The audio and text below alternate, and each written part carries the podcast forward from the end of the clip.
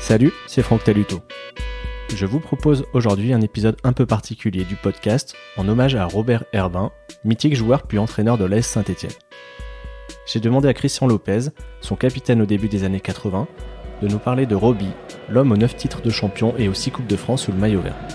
Dessous de verre, hors série, c'est parti.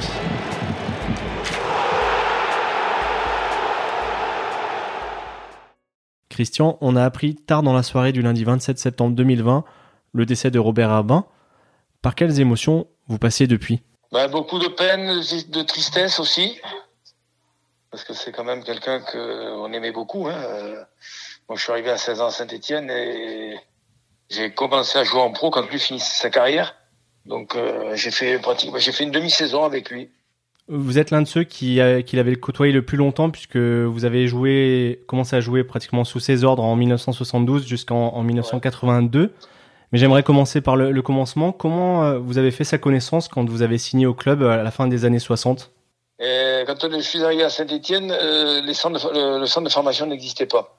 Donc on habitait dans des appartements en ville et, et puis euh, on s'entraînait directement avec les pros.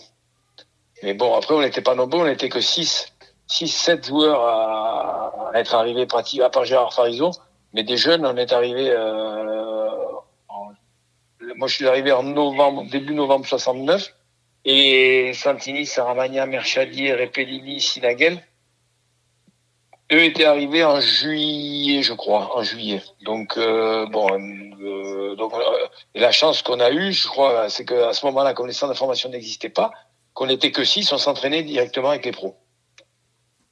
Et lui, c'était justement un joueur cadre, ce qu'on met des fois un peu de côté en, en regardant l'image de l'entraîneur. C'était le capitaine, c'était le capitaine de l'équipe de Saint-Etienne d'ailleurs, et qui était, euh, qui venait de, de, de, de gagner, euh, je crois, quatre fois d'affilée le championnat, euh, et la Coupe de France aussi, je crois, qui avait fait trois, trois doublés ou quatre doublés.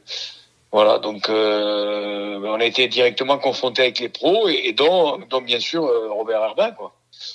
Voilà, et donc moi je, je l'ai connu, voilà, comme ça, et puis et puis, et puis j'ai fini quand lui a terminé sa carrière. Moi, je débutais la mienne et on a joué ensemble, pratiquement, ben, pas pratiquement, une demi-saison complète. C'est-à-dire la dernière saison de sa carrière. Euh, les, tous les matchs retour, c'est moi qui les avais fait avec lui. Il jouait numéro 5 et moi je jouais numéro 4. Et justement, oui, on est en, en 1972. Il prend la suite d'Albert Batteux euh, au poste d'entraîneur. C'est assez particulier comme situation, un coéquipier qui devient votre entraîneur. Vous avez quel souvenir de cette période? Ben, à cette époque-là, on y, bon, nous, on était jeunes, hein, donc pour nous, euh, c'est vrai que bon, Albert Batteux, c'était quand même euh, un personnage, et que Roby euh, reprenne l'équipe, bon, ben, c'était, nous, on, nous, on est, ça, nous allait bien parce que moi, j'avais joué une demi-saison avec lui, donc je me disais, ça va, je suis tranquille. Quand il va, quand il va commencer, quand, il va faire son équipe, il va me mettre dans l'équipe. Et malheureusement, ce n'est pas ce qui s'est passé. Donc voilà, ça fait partie d'une des anecdotes que j'ai eues avec Roby quand quand euh, ben, il me faisait pas jouer, et ça, ça a duré pratiquement deux mois et demi, trois mois. Euh, j'allais le voir tous les samedis après les entraînements. Quand il avait annoncé le groupe pour le match le lendemain, euh, j'allais le voir en lui disant je comprends pas pourquoi tu ne fais pas jouer. Euh, alors au début c'était ça, puis après je dis je comprends pas parce que je pense que je suis meilleur que que qu'Alain Merchadier.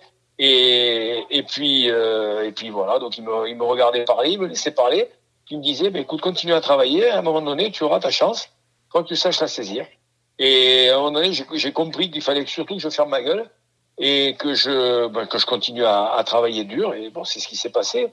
L'équipe ne tournait pas très très bien, les résultats n'étaient pas très très bons euh, dans cette première partie de saison là. C'était la saison, je crois, 72-73.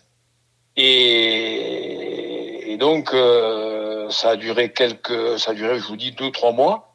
Je me rappelle plus si c'était fin octobre, début novembre. On va jouer à Bordeaux et là, à ce moment-là, ils décident de changer d'équipe parce qu'ils avaient fait venir Osvaldo Piazza qui, euh, bon, qui avait commencé au début mais qui, qui s'était pas du tout adapté au, au, jeu. Donc, il me faisait même jouer les droits.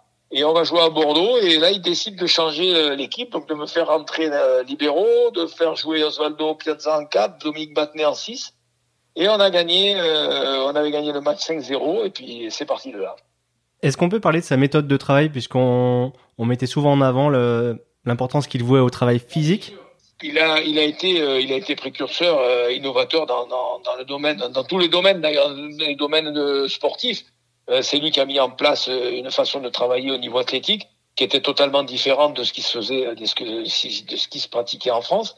Et grâce à ça, je pense que quand même pendant pendant quelques saisons, on était devant toutes les autres équipes françaises. Et c'est ce qui nous a permis, je pense aussi à travers ce, ce travail athlétique qui était quand même très dur, de, de pouvoir rivaliser avec les équipes européennes. Est-ce que vous pouvez me dire un mot des principes de jeu? Il y avait ce fameux 4-3-3, mais quelle consigne vous avez 4-3-3 et Roby n'intervenait pas trop dans le il n'intervenait pas trop dans, dans, dans, la façon dont on jouait. Euh, la seule chose qu'il ne voulait pas, c'est que qu'on nuise au rendement de l'équipe. Donc euh, après, je crois qu'il s'était, euh, il avait, il avait des cadres dans l'équipe hein, qui étaient Georges Beretta, Hervé Revelli, Jean-Michel Larquet, euh, Ivan Kurkovic, qui était arrivé en 72, et, donc il connaissait, il nous connaissait nous les jeunes, et il savait qu'il avait un groupe qui était réceptif avec des cadres qui étaient euh, euh, quand ils disaient quelque chose, ben nous on, écoutait, on obéissait. Donc euh, je crois que dans ce domaine-là, il n'a pas eu de, il a pas eu trop, il a pas trop eu de soucis au, au niveau de, de, de, de, tout ça quoi. Euh, les joueurs, nous on était, tout le monde avait adopté, on s'était adapté à sa à sa façon de, de diriger. Et puis et puis après c'est surtout qu'il y avait une grosse concurrence quoi. Et à partir de là, quand il y a une grosse concurrence, eh ben, on pense plus à s'entraîner dur, à travailler dur, à jouer, d'essayer de jouer le mieux possible pour gagner sa place. Et voilà. Au-delà de la qualité des hommes qu'il a choisi, puisqu'il avait misé sur les, les, jeunes que vous étiez, dans quelle mesure il a contribué à ce succès, à ces succès? Savez, euh, l'entraîneur, on va dire qu'il est bon quand l'équipe a des résultats. Et Roby, donc il a, il a d'abord, il a amené, euh, il a amené sa, sa, sa nouvelle façon de, de, de, voir le football à travers le, le travail qui n'était pas du tout le même, à travers aussi le, le, le, il avait mis en place une structure médicale que le club n'avait pas, à, savoir un kiné à plein temps, voire deux, un, un, docteur qui venait tous les tous les jours au stade. Euh, donc il y avait un suivi qui était qui était important. Et, et puis bon, après nous, on était là pour travailler, pour avancer. Hein. Est-ce que vous pourriez me raconter une anecdote euh, qui date de 1975, donc il avait arrêté sa carrière de joueur depuis presque trois ans. Vous êtes assuré du titre de champion et il se titularise et il marque même un penalty en fin de match. Oui, ben oui, parce que euh, on était champion, je pense, bon, un peu plus, on avait combien de points d'avance et on recevait, je crois qu'on reçoit trois. Et, et, effectivement, c'est moi qui lui laisse ma place. Je lui laisse la, bon, ma place et bon, et dans le match, il y, a, il y a un penalty à tirer, il est allé le tirer, il a marqué, donc c'était c'était extraordinaire parce que trois ans après avoir arrêté sa sa carrière euh, et en étant entraîneur, il a, il est rentré dans ce match-là et il a montré qu'il avait encore les capacités, les qualités pour pouvoir jouer, quoi.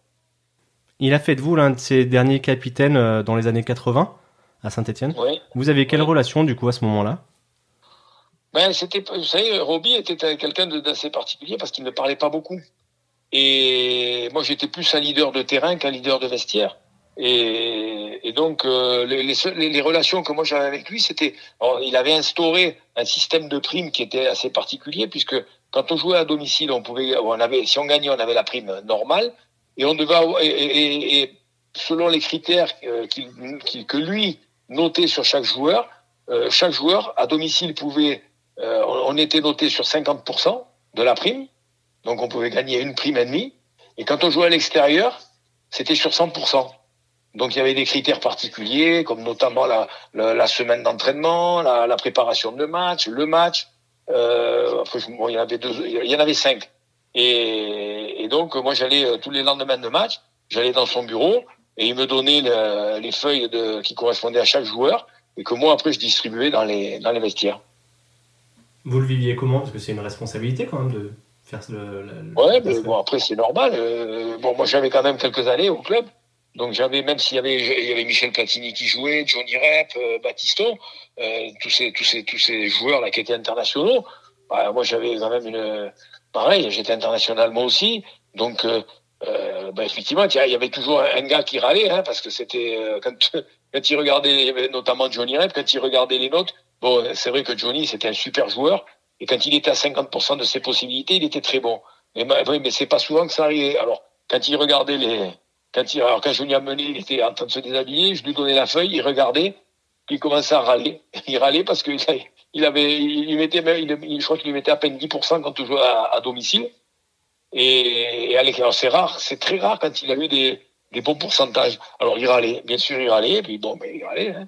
Puis alors, il lui disait à, à Robbie, quand Robbie arrivait dans les vestiaires, il disait, oh Robbie, et tu m'as mis 10%, c'est pas normal. Alors Robbie rigolait.